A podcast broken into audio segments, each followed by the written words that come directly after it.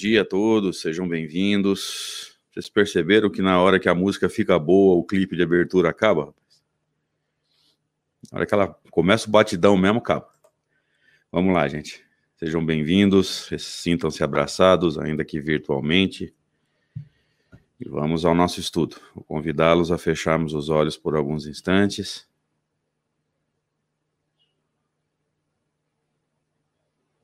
Sentindo a paz nos envolver, simpatizando com os bons espíritos.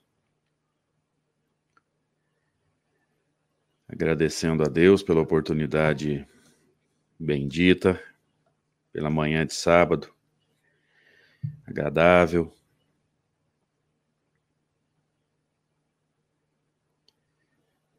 Agradecendo aos amigos pela presença. E rogando a Deus o amparo dos bons espíritos para mais essa oportunidade, mais esse encontro, mais essa bênção. Amigo Jesus, amigos espirituais, muito obrigado por essa oportunidade.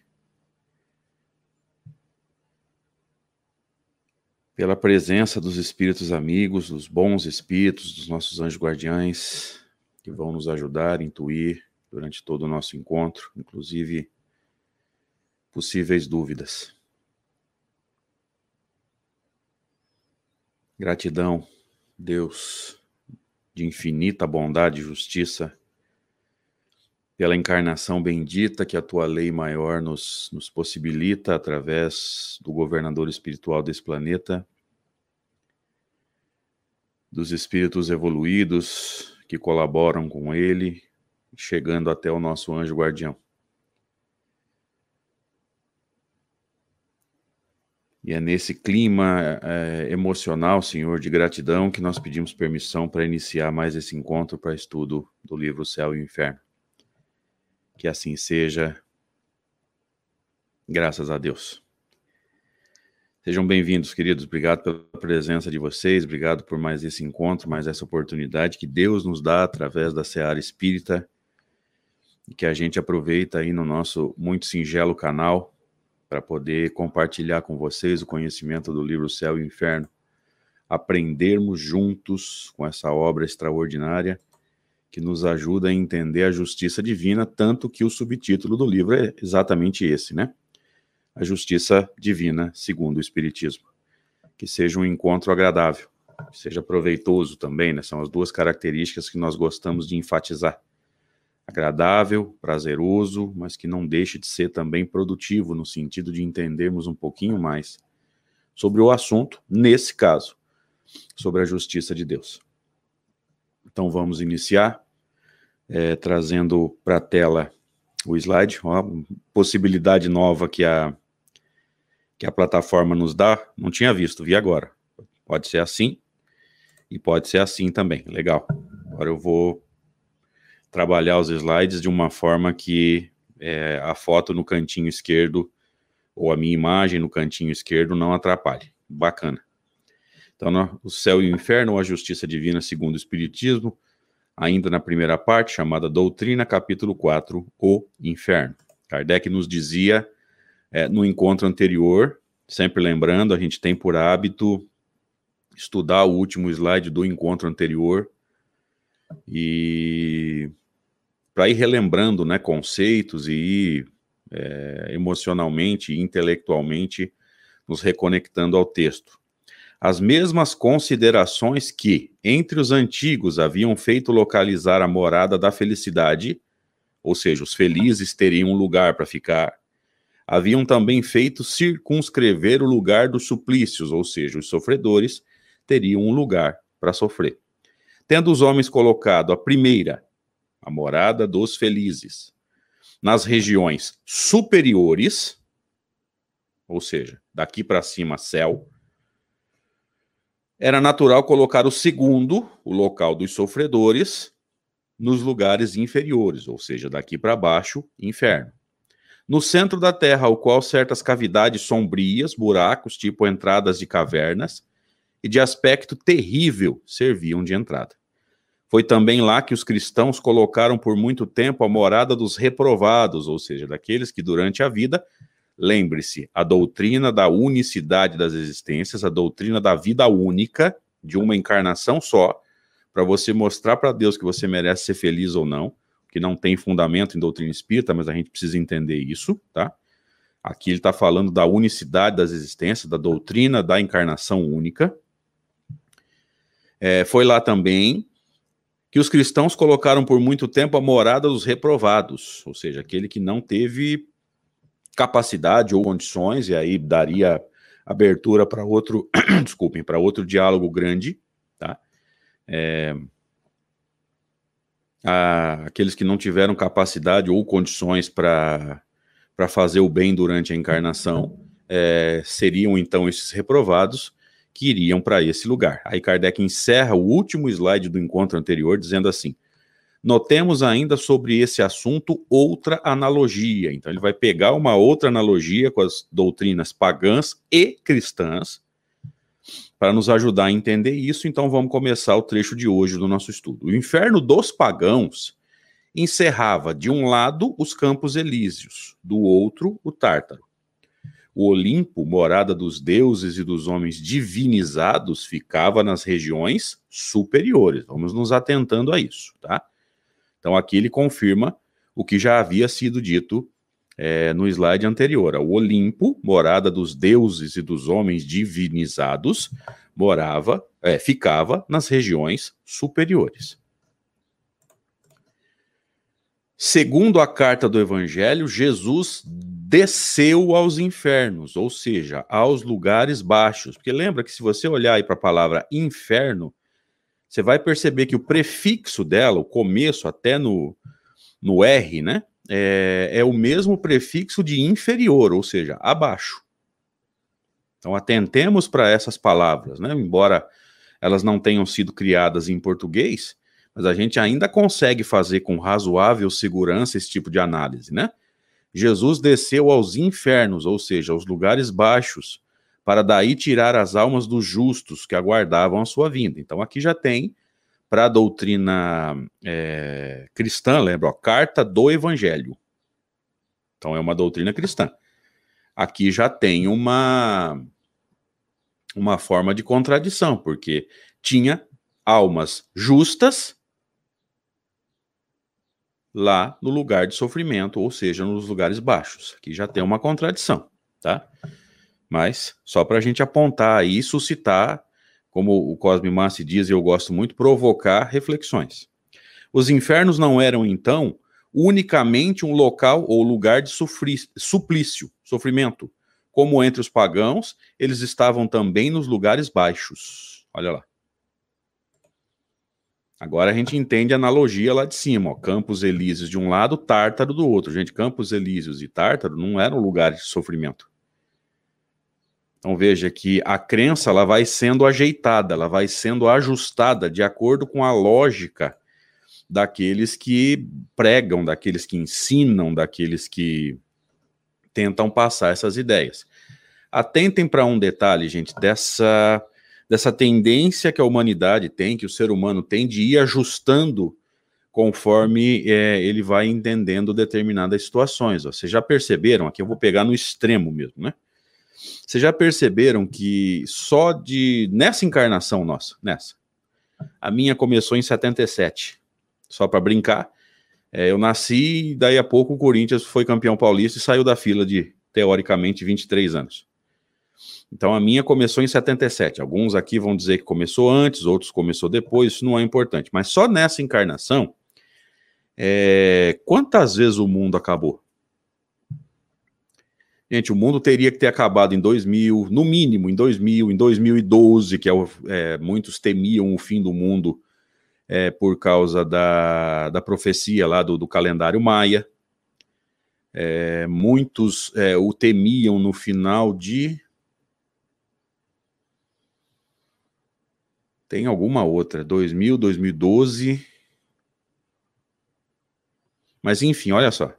E cada vez que eles erram, o mundo acaba, eles ajustam a interpretação.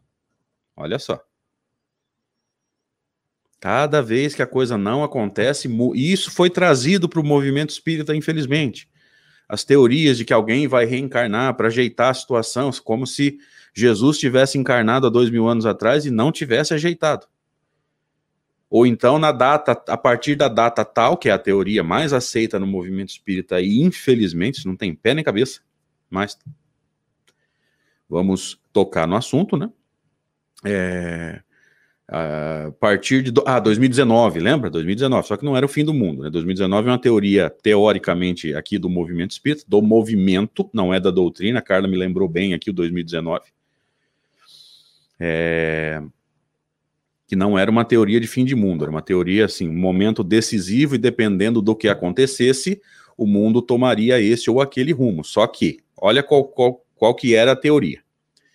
É, teoricamente, do, até 2019, se não acontecesse uma guerra mundial, ou seja, uma guerra de grandes proporções, o planeta entraria numa fase de progresso. 2019 já passou, eu não fiquei sabendo de guerra, não é possível que tenha tido uma guerra.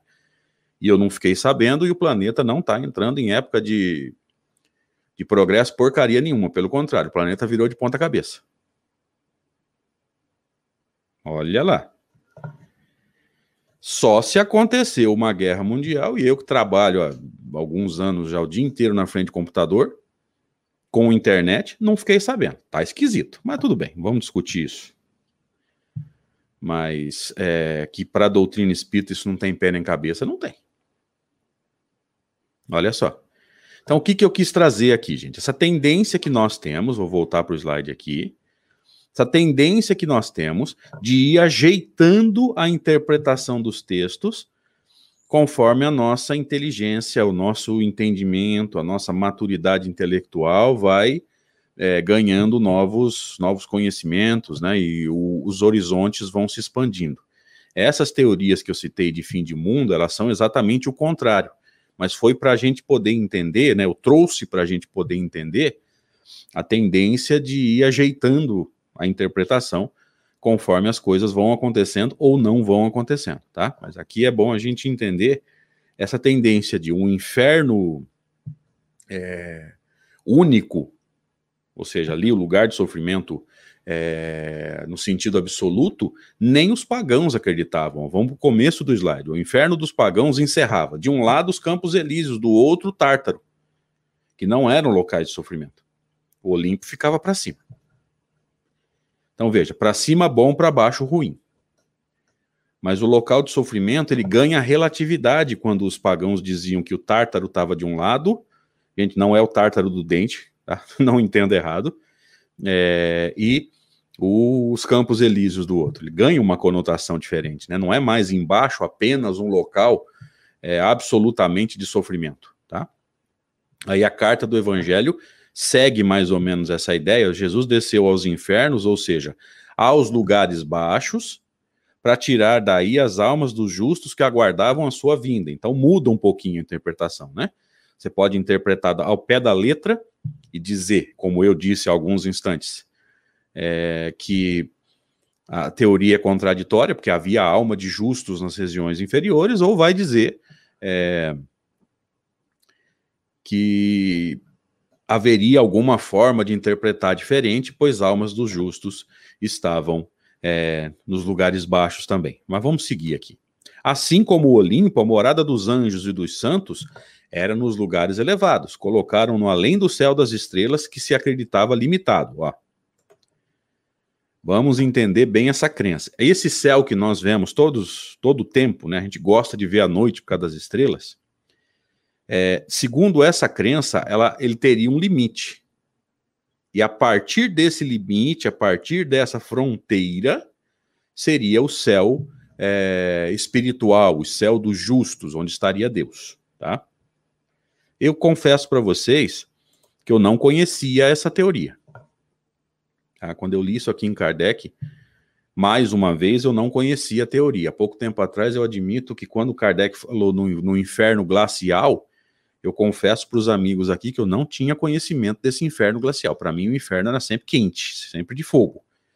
Mas ele vai falar que nos países é, ou nas regiões, ele chamou de boreais, né? Vocês vão lembrar disso. O que, que é boreal? É referente à proximidade com os polos, né? Lembra da aurora boreal e tal? É, é, a crença seria no inferno gelado, no inferno glacial. Eu não conheço nenhuma referência a inferno glacial, tá? Talvez valha uma pesquisa aí para a gente entender um pouquinho mais profundamente esse inferno glacial e ver até que ponto a gente consegue usar isso para entender determinadas crenças. Não quer dizer que a doutrina espírita concorde com elas, tá? Então, é, para voltar aqui, é, o céu das estrelas seria um local limitado. Aqui eu vou ter que mexer nos slides para o próximo encontro para a gente aproveitar esse recurso novo, para ele não cortar a, o texto. Então, enquanto isso não acontece, eu vou usando esse recurso aqui. É, vamos entrar no item 6, então. Essa mistura de ideias pagãs e das ideias cristãs, nada tem que deva surpreender. Jesus não podia subitamente destruir crenças enraizadas. Se ele fizesse isso, gente, é, ele seria crucificado até antes. Então, óbvio que ele traba trabalharia com, a, com, é, com as ideias em voga naquela época. Então, se você quiser entender a mensagem de Jesus, você não pode se apegar ao texto, você tem que pegar o sentido espiritual, né, que, que é o que Kardec nos ensina a tirar delas o sentido espiritual, de tirar das palavras do Cristo, da grande maioria delas, o, o sentido espiritual, né? Separar o joio do trigo, separar a forma do fundo. E ele faz isso de forma extraordinariamente esplêndida. A maior prova de que Allan Kardec sabia tirar a ideia do texto é quando no capítulo 15 de O Evangelho segundo o Espiritismo ele vai comentar aquela parábola em que Jesus fala da separação dos bons dos maus, assim como o pastor separa as ovelhas dos bodes e dirá aos que estão à direita: Vinde, benditos de meu Pai, porque eu tive fome e me deste de comer, eu tive sede e me deste de beber. Reprova os da esquerda e ao comentar, Kardec diz assim: tirando a parte alegórica, qual a síntese da parábola? A aprovação dos caridosos e a reprovação dos, dos, dos não caridosos. Vale a pena você dar uma olhada nesse texto lá no capítulo 15 de O Evangelho segundo o Espiritismo, né? Um comentário de Allan Kardec à parábola. Ou seja, toda essa parte de direita, esquerda, pastor que separa é, bode das ovelhas ou cabrito das ovelhas, enfim, deve ser bode, nem me lembro do texto. É, toda a parte, tudo isso é alegórico. A própria separação ela é alegórica, ou seja, aqueles que foram caridosos é, cumpriram a lei e vão encontrar paz. É, é, a essência da parábola. E Kardec soube pegar a essência. O resto é, o resto é alegoria da cultura que Jesus é, nasceu e tinha que, de alguma forma, respeitar. Olha lá, vamos, vamos voltar para o texto aqui. Ó. É, Jesus não podia subitamente destruir crenças enraizadas. Gente, se ele fizesse isso, ele provavelmente teria sido crucificado até antes. Faltavam aos homens os conhecimentos necessários para conceber o infinito do espaço e o número infinito dos mundos. Eu costumo dizer, e alguns amigos aqui tão próximos aí do nosso trabalho já há mais tempo e com mais frequência, que é, a astronomia, confirmando as muitas moradas na casa do Pai, talvez seja a maior prova científica que nós temos de que era necessária a maturidade intelectual para a gente entender é, o, as palavras de Jesus. Maturidade científica, inclusive, porque dizer para judeus há dois mil anos atrás que, essas, que, a, casa do Pai é o universo e as muitas moradas são bilhões de galáxias, estrelas, mundos, etc, etc, etc, era chover, não, chover no molhado não daria a ideia certa, enfim, era, era bater em ferro frio. Era tentar ensinar coisas que as pessoas não estavam em condições de entender.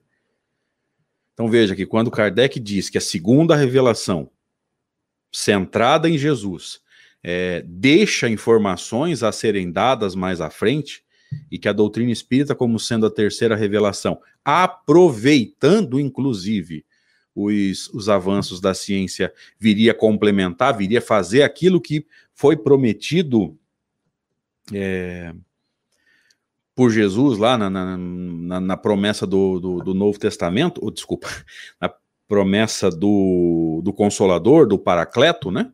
Que a palavra correta grega é Paráclito, foi traduzido por Paracleto, né? Consolador não é tradução. Consolador é interpretação, porque o Paracleto tinha a função de consolar. Então traduziram por consolador. Veja, já tem um erro aí.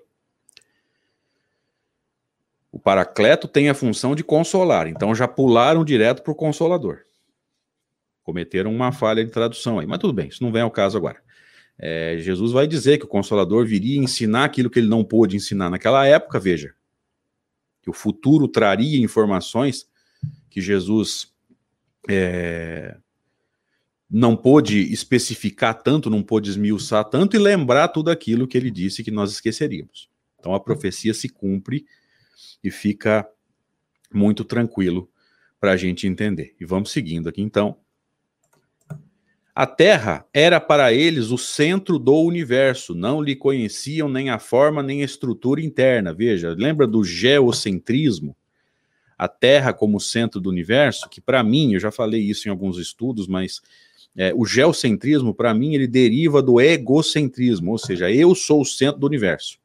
Mas como eu sou o centro do universo, sou a mal, a criatura dá uma ajeitada. O planeta que eu vivo é o centro do universo. Então, se ele vivesse em outro planeta, provavelmente ele pregaria a mesma coisa. Por quê? Porque dizer eu sou o centro do universo soa mal, soa arrogante. Então a pessoa dá uma ajeitada na, na, na, na ideia. Né?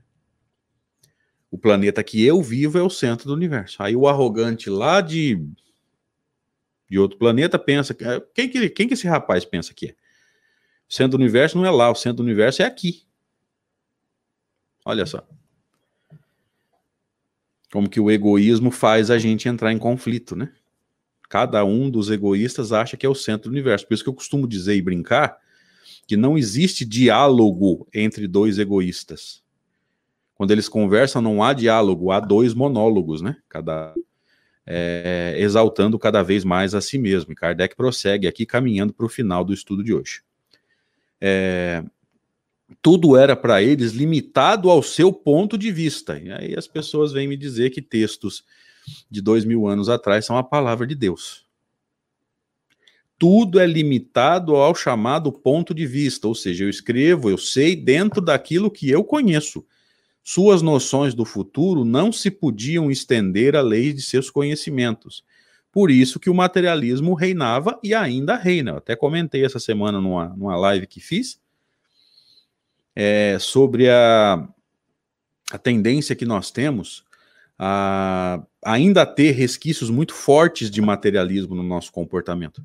Porque a desconstrução do materialismo e a construção de um comportamento espiritualista, e no nosso caso espírita, leva tempo, requer esforço. Olha como que esse texto tem tem tem fundamento, né? Eu vou até mostrar ele de novo para os amigos aqui, ó. Tudo para eles era limitado ao seu ponto de vista. Gente, se você desconhece, você interpreta dentro do seu nível de conhecimento. Se você desconhece de forma absoluta, aquilo é absolutamente sobrenatural. Se você conhece um pouquinho, perde a conotação de sobrenatural mas como você conhece pouco, a sua interpretação vai ser limitada a esse pouco que você conhece. Quem é que explica o fenômeno? Aquele que se debruçou sobre ele de forma científica. E aí nós vamos entender a importância da obra de Allan Kardec, que se debruçou cientificamente sobre os fenômenos, tá? E a gente volta a conversar sobre isso daqui uma semana, se Deus quiser. Obrigado pela presença de todos, gente. Obrigado pelo carinho. Se você puder, se inscreve aí no canal, é, compartilha esse vídeo. Daqui a pouco eu vou botar esse áudio no, no Spotify também. É, se você puder, compartilha ele aí. Não é pelo expositor, não, tá? É para, como o, nos foi dito no evento Kardec, para é, provocar reflexões. Não é provocar para deixar a pessoa ficar, é, de, fazer ficar bravo, não é isso é provocar reflexões, provocar pensamentos e fazer as pessoas pesquisarem. Essa é a nossa função aqui. É, obrigado, gente. Deus abençoe. Bom, boa continuidade de sábado, bom domingo. Até a próxima, se Deus quiser.